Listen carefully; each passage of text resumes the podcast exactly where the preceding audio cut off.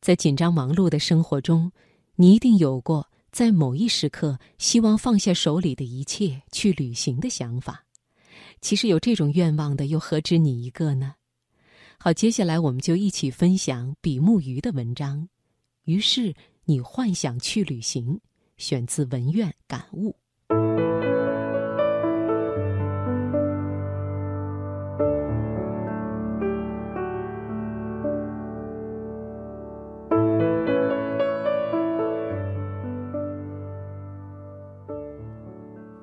你是地铁上的一个乘客。你在下午六点，被散发着汗味儿和香水味儿的陌生人的身体挤压在车厢中央一个狭小的空隙里。你的两只手都够不到任何一只扶手吊环，于是你只好依靠双脚来保持平衡。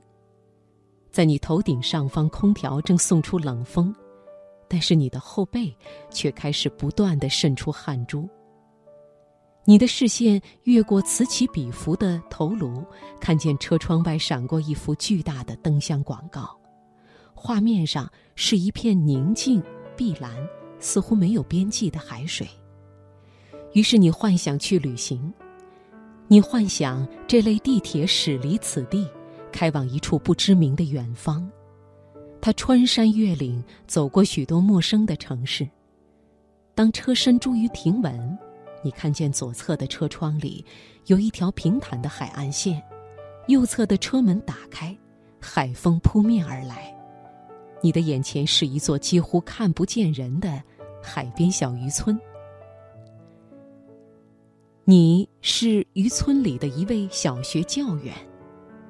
你在一个宁静的午后，坐在天花板上悬挂着一只吊扇的办公室里，用双色铅笔来批改学生的作业。你偶然抬头，发现办公室里现在只有你一个人。透过敞开的木窗，你看见小操场上只有一个戴着草帽的小工，正在阳光下弯着腰清除杂草。当你把目光投向更远处那条朦胧而闪烁的海平线，你忽然意识到，那条海平线，你已经坐在同一张办公桌的后面看了整整两年。于是，你幻想去旅行。你幻想自己骑上自行车，沿着校门口那条水泥路，来到一公里外的海边。然后顶着腥味十足的海风，登上一艘马达隆隆作响的机帆船。你站在船尾，看着学校操场上的旗杆离你越来越远。当你越过那条海平线，你来到一座叫做纽约的城市。你是纽约曼哈顿金融区一家连锁咖啡店里的服务员，但是你的真正志向是成为一名作家。你在每周一晚上乘地铁去二十三街的一间酒吧，坐在角落里听文学朗诵会；你在每周六的下午去东村第四街另一间文人出没的酒吧，希望在那里碰到愿意阅读你小说手稿的出版商或者是经纪人。现在，你正俯下身子，手持一把笤帚，清扫一位刚刚离去的顾客洒落在桌子下面的蛋糕屑。你身旁的座位上有三个身穿闪亮白衬衫的华尔街职员，正在高声谈笑。你走到店门外，从口袋里掏出一支香烟，你的手在另一只口袋里搜寻打火机时，碰到了那封从昨晚开始一直塞在那里的寄自《纽约客》的退稿信。于是你幻想去旅行，你幻想。自己拦住正从你眼前开过的那辆黄色计程车，告诉司机你要去肯尼迪机场。你在机场大厅掏出你那张还没有透支的信用卡，对柜台后面那个身穿航空公司制服的女孩说：“你要去巴黎。”你是巴黎左岸圣日耳曼德佩区一位独居的老妇人。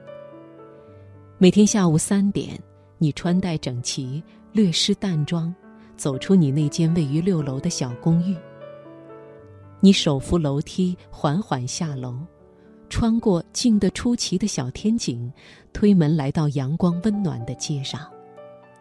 你走过咖啡馆外面手持酒杯面向大街翘腿而坐的优雅男女，走过门前聚集着外国游客的墙壁斑驳的老教堂，走过出售可丽饼和冰激凌的街边售货车，走过门脸不大的时装店和小画廊。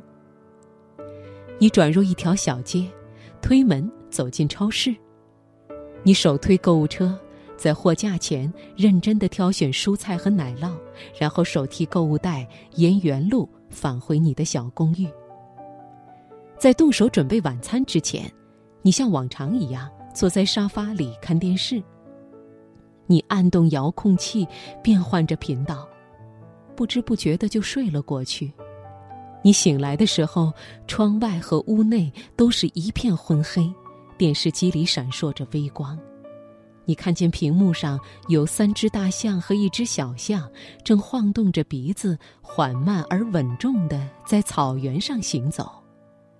在它们和远处的地平线之间，只有一棵细长的小树，像一颗孤零零的钉子。于是，你幻想去旅行。你是人类历史上第十三位登上月球的宇航员。